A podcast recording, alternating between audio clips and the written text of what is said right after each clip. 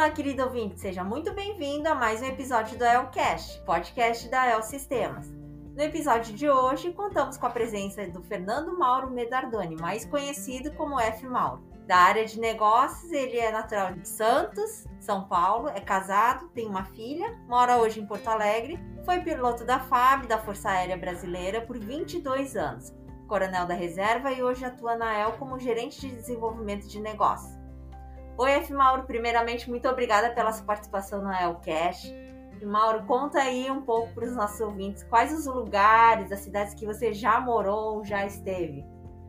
Bom, obrigado pela oportunidade. Fico muito honrado em poder contribuir e vou falar um pouco aqui da minha experiência de vida, né? É uma experiência um pouco diferente, né, de ser militar e eu já nasci num ambiente militar porque o meu pai ele era coronel do exército, então essas mudanças de lugar, mudança com a família, já para mim isso aí já já era muito natural. Antes de entrar para a Força Aérea, por conta né, da, da, nossa família, do meu pai ser do exército, eu, eu já mudei de cidade inúmeras vezes. Acabei acabei nascendo em Santos e aí fui seguindo com meu pai para outros destinos. E uma curiosidade até, como são as coisas, depois conversando aqui com o Pondé, um dia que eu trouxe meu pai para visitar aqui a empresa, acabamos descobrindo que o meu pai, no curso de artilharia lá na academia do, do Exército, na AMAN, foi aluno do pai do Pondé. O pai do Pondé era instrutor da arma de artilharia e, e meu, meu pai foi aluno dele. Então, são, são ligações interessantes. E aí, até por essa influência de ter ter crescido, digamos assim, num ambiente militar, estar próximo desse universo, às vezes morando dentro de vilas militares, nos quartéis do exército, acabei tendo uma vontade de, de seguir aí a, a, carreira militar. E ingressei, né, fiz a opção por ingressar na Força Aérea, até por um pouco de orientação do meu pai, meu pai no exército, mas ele era paraquedista, então por muitos e muitos anos ele teve um contato muito grande com a Força Aérea. Acabei ingressando na Força Aérea aérea. A minha história começa em 1984, quando eu fiz o vestibular e passei para a escola de segundo grau da aeronáutica que fica em Barbacena. Então essa foi a minha, minha primeira cidade. Morei lá três anos num regime de internato, fazendo o segundo grau. E depois de terminar o segundo grau, tendo sido aprovado né, na parte acadêmica e também fazendo o exame de saúde para poder seguir como piloto, aí acabei indo para Pirassununga, fica no interior de São Paulo, lá onde tem tem a academia da Força Aérea para aprender realmente a parte de pilotagem. Foram quatro anos em Pirassununga, com mais um ano de especialização depois em Natal. E aí, já formado como piloto, aí foram as outras inúmeras transferências e possibilidades de morar em várias cidades aqui do Brasil. Então, me formei, vim para Santa Maria, morei em Santa Maria, depois retornei a Natal para ser instrutor de voo, vim para Canoas para voar o F-5 e aí consegui ficar quase nove anos em Canoas, aqui na nossa base aérea, voando o F-5. Voei o F-5 antigo e peguei uh, o F-5 modernizado, o que tem aí uma conexão com, com a AEL, junto com a Elbit, foi quem fez o processo de modernização e quem faz a manutenção dos equipamentos. E aí, depois uh, daqui de ter voado aqui em Canoas, fui transferido para o Parque de São Paulo, lá no Campo de Marte, continuando a trabalhar na manutenção do F-5, do projeto F-5. Morei em São Paulo depois fui transferido para Manaus para comandar um esquadrão de F-5 lá na, no coração da, da, nossa Amazônia.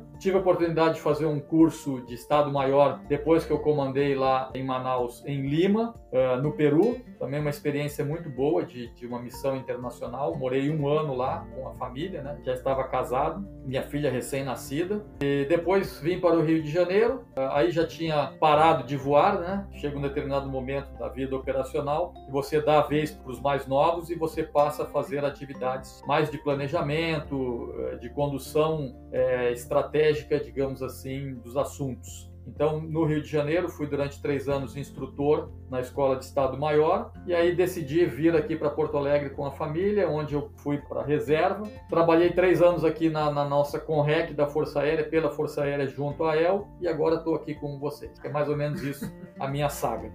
Quais foram as experiências assim, que mais marcaram, mais impactaram você durante esse período? Bom, é, como vocês viram no, no meu relato aí de cigano, digamos assim, você acaba tendo a, a oportunidade, que é bastante enriquecedora, de conhecer e vivenciar diversas culturas. Mesmo dentro aqui do Brasil, um país com dimensões continentais, mas a gente tem muitas diferenças culturais. Então, saindo, por exemplo, de Santa Maria, com é, uma ambientação de clima, de cultura, e você ir, por exemplo, para Manaus, além da distância física, existe uma distância de, de comportamento, de entendimento, e sabiamente, né, as Forças Armadas que têm por objetivo defender aí o país, eles propositadamente fazem esse rodízio de localidade, não só com os oficiais, mas também com o nível técnico, com os sargentos, com os graduados, para que eles se integrem ao país, à cultura do país, entendam eh, a grandeza, a dimensão uh, da, do que é o Brasil. Então fica esse, essa bagagem muito enriquecedora de você visualizar esses diferentes Brasis dentro da nossa nação. E também fora do Brasil, né? Então tive a oportunidade, como eu disse, de morar em Lima, no Peru, um país que guarda uma certa semelhança cultural com o Brasil, é, mas tem lá as suas diferenças e a gente tem que acabar se adaptando, entendendo as condições daquela localidade. Morei um ano na Jordânia, entre quando eu estava em São Paulo, trabalhando no Parque de São Paulo, eu fui responsável durante um ano para receber um lote de aeronaves F-5, foram 11 aviões que a Força Aérea comprou da Jordânia. Então nós fomos com uma equipe para lá, passamos um ano fazendo a inspeção dos aviões, voando os aviões, recebendo eles dentro do contrato e depois tendo aí a incumbência de transportá-los desmontados dentro de um Antonov para o Brasil, para São Paulo, para eles entrarem no processo de modernização. É uma experiência boa de você estar morando fora do, do país, vivenciando outra cultura. Lá na Jordânia nem se fala, diferenças culturais é, muito muito maiores por conta de ser um país muçulmano. Mas foi muito, muito legal, foi muito bacana. E teve alguma situação ou uma missão assim, de risco em que você correu perigo ou você sentiu uma certa insegurança? Com 22 anos voando, não tem como não ter situações de risco. Se eu for falar aqui, vai dar um,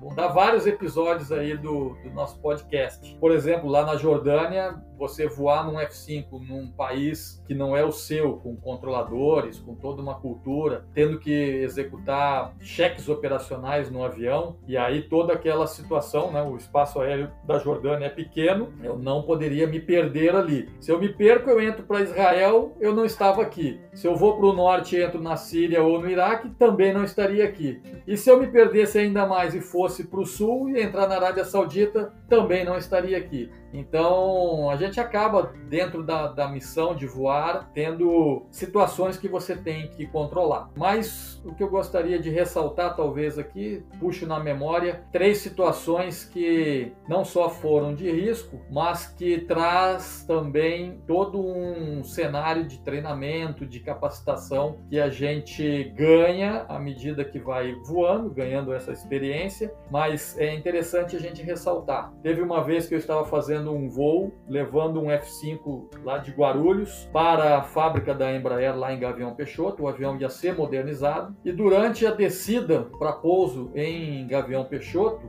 eu tive ali uma falha uh, no sistema de ar-condicionado do, do F-5. E aí o que, que aconteceu? É, houve uma condensação do, do ar ali formando um vapor muito denso e eu fiquei sem ver nada dentro da cabine. Foi como se eu estivesse dentro de uma nuvem. É, o painel sumiu, eu não conseguia nem ver a minha mão que estava ali na, na, manete do motor e no manche para controlar o avião. Então é uma situação de risco porque você não está vendo nada para fora e você não consegue ver o painel para você se orientar. E aí vem essa importância do treinamento que é dado para os pilotos para enfrentar situações de perigo. Então você faz diversos treinamentos, massifica essa condição para quando for necessário, e você não sabe quando vai ser necessário, você ter uma resposta rápida e que você, com isso, vai conseguir superar aquela situação de perigo. Nós fazemos no em qualquer avião, você faz ali um treinamento em que você tapa os olhos, você fecha os olhos, você começa a levar a mão e tocar nos diversos equipamentos e itens interruptores que tem dentro da cabine, sem ver, para você saber exatamente onde está aquele interruptor. E eu fiz isso ao longo da, da minha vida operacional, voando F5, e eu não sabia quando eu ia precisar. E nesse momento eu precisei, porque eu não estava vendo aonde estava o interruptor que cortava a parte de ar condicionado e fazia a comunicação da cabine com o ar externo, mas era esse interruptor que eu precisava acionar para poder sair daquela condição. Então é, é algo interessante porque sem pensar minha mão foi direto lá sem ver,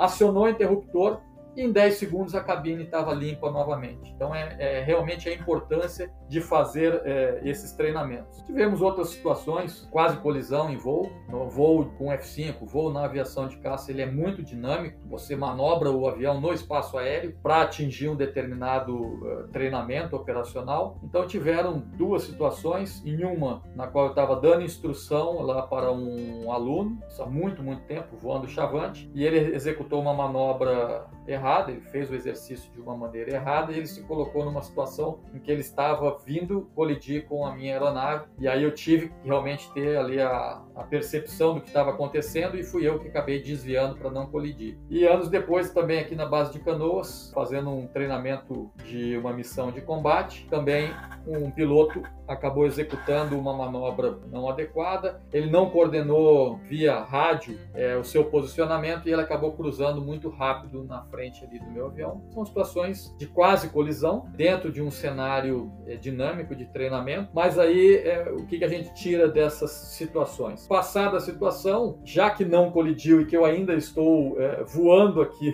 o meu avião, não estou voando para o céu, você tem que manter a calma, tem que manter a tranquilidade, entender a situação e ok, vamos retornar, depois vamos analisar aquela situação, por que, que aquilo aconteceu, refaz o treinamento dos pilotos que erraram, com o foco em melhorar o desempenho. Então, nas situações de risco, mas mesmo assim, você tem que manter aí calma e tranquilidade. E uma terceira situação rápida aqui para comentar, estávamos deslocando seis aeronaves F-5 de Canoas para fazer uma missão em Santa Maria e o tempo não estava bom, estava chovendo, estava ruim, meteorologia desfavorável, mas nós acabamos decolando e no pouso lá em Santa Maria, a pista estava muito molhada e o F5 ele não gosta muito de pousar em pista molhada. Costumam dizer que tem dois tipos de piloto de F5: é, os que já estouraram pneu freando o avião no pouso, pista molhada, e os que ainda vão estourar pneu, né? Por ser tão comum. Então eu sabia que a pista estava numa condição ruim. Tinha um outro piloto que tinha pousado tinha estourado o pneu é, mais à frente, tinha parado o avião lá no final da pista. Mas nessa situação você já está voando, você tem que pousar o avião trazê-lo aí em segurança. Eu acabei pousando e você tem que ter aí a calma, tem que ter a tranquilidade de você usar todos os recursos disponíveis para vencer aquela situação.